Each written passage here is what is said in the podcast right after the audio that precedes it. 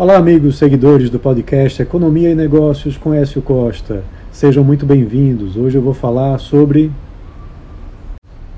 o custo Brasil, que representa 19,5% do PIB brasileiro, ou 1,7 trilhão de reais a preços de 2021. E mais, 80% do custo Brasil vem de seis fatores que são é, estudados.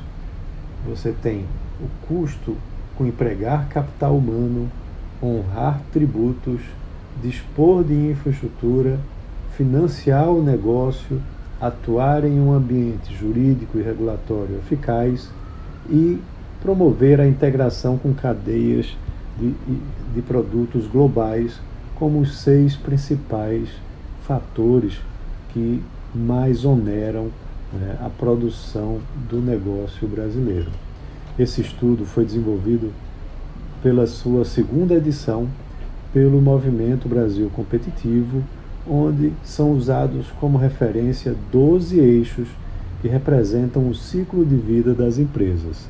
Esses 12 eixos ainda se desdobram em 26 indicadores, onde você faz uma comparação desses indicadores com os mesmos indicadores dos países integrantes da OCDE, da Organização para, para a Cooperação e Desenvolvimento Econômico. E tem algo até interessante. Na realidade, essa é a segunda edição do estudo. A primeira foi desenvolvida com preços de 2018 onde o custo representava 1,5 trilhão e o peso era maior em relação ao PIB, era um peso de 22% em relação ao PIB.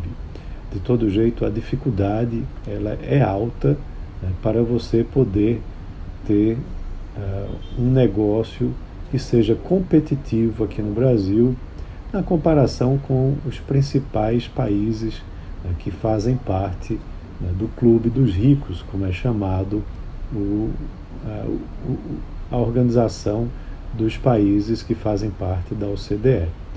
Então, é, é preciso atuar diretamente nesses fatores, principalmente esses seis fatores já mencionados, para que você possa tornar a economia brasileira mais competitiva. E veja, principalmente a reforma tributária né, que tem um impacto significativo no cálculo desse custo Brasil com relação aos demais é, concorrentes. Além de, claro, a formação também do capital humano e o investimento em infraestrutura. Então é isso. Um abraço a todos e até a próxima.